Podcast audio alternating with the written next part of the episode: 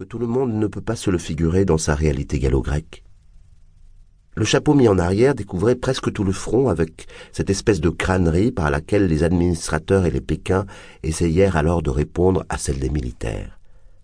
C'était d'ailleurs un horrible chapeau de soie à quatorze francs, au bord intérieur duquel de hautes et larges oreilles imprimaient des marques blanchâtres, vainement combattues par la brosse. Le tissu de soie, mal appliqué, comme toujours, sur le carton de la forme, se plissait en quelques endroits et semblait être attaqué de la lèpre, en dépit de la main qui le pensait tous les matins. Sous ce chapeau, qui paraissait près de tomber, s'étendait une de ces figures falottes et drôlatiques, comme les Chinois seuls en savent inventer pour leurs magots.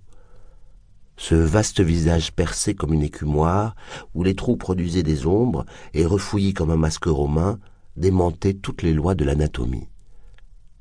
Le regard n'y sentait point de charpente. Là où le dessin voulait des os, la chair offrait des méplats gélatineux, et là où les figures présentent ordinairement des creux, celle-là se contournait en bosse flasque. Cette face grotesque, écrasée en forme de potiron, attristée par des yeux gris surmontés de deux lignes rouges au lieu de sourcils, était commandée par un nez à la Don Quichotte, comme une plaine est dominée par un bloc erratique. Ce nez exprime, ainsi que Cervantes avait dû le remarquer, une disposition native à ce dévouement aux grandes choses qui dégénèrent en duperie. Cette laideur, poussée tout au comique, n'excitait cependant point le rire. La mélancolie excessive qui débordait par les yeux pâles de ce pauvre homme atteignait le moqueur en lui glaçant la plaisanterie sur les lèvres. On pensait aussitôt que la nature avait interdit à ce bonhomme d'exprimer la tendresse, sous peine de faire rire une femme ou de la fléger le Français se tait devant ce malheur, qui lui paraît le plus cruel de tous les malheurs, ne pouvoir plaire. 2. Un costume comme l'on en voit peu.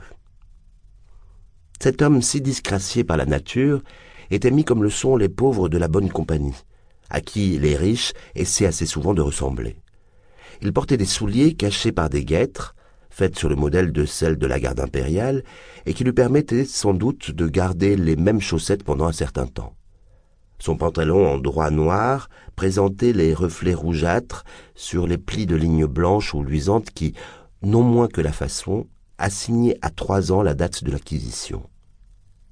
L'ampleur de ce vêtement déguisait assez mal une maigreur parvenue plutôt de la constitution que d'un régime pythagorécien car le bonhomme, doué d'une bouche sensuelle à lèvres lipues, montrait en souriant des dents blanches dignes d'un requin.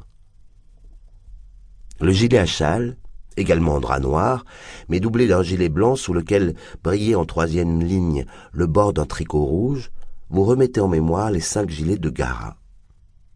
Une énorme cravate en mousseline blanche, dont le nœud prétentieux avait été cherché par un beau pour charmer les femmes charmantes de 1809, dépassait si bien le menton que la figure semblait s'y plonger comme dans un abîme. Un cordon de soie tressé, jouant les cheveux, traversait la chemise et protégeait la montre contre un vol improbable. L'habit verdâtre, d'une propreté remarquable, comptait quelques trois ans de plus que le pantalon. Mais le collet en velours noir et les boutons en métal blanc récemment renouvelés trahissaient les soins domestiques poussés jusqu'à la minutie. Cette manière de retenir le chapeau par l'occiput, le triple gilet, l'immense cravate où plongeait le menton, les guêtres, les boutons de métal sur l'habit verdâtre, tous ces vestiges des modes impériales s'harmonisaient au parfum arriéré de la coquetterie des incroyables, à je ne sais quoi de menu dans les plis, de correct et de sec dans l'ensemble, qui sentait l'école de David, qui rappelait les meubles grêles de Jacob.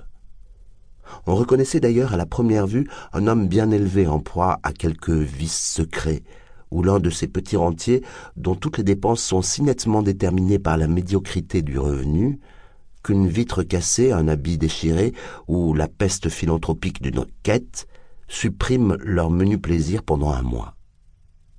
Si vous eussiez été là, vous vous seriez demandé pourquoi le sourire animait cette figure grotesque dont l'expression habituelle devait être triste et froide, comme celle de tous ceux qui luttent obscurément pour obtenir les triviales nécessités de l'existence. Mais en remarquant la précaution maternelle avec laquelle ce vieillard singulier tenait de sa main droite un objet évidemment précieux,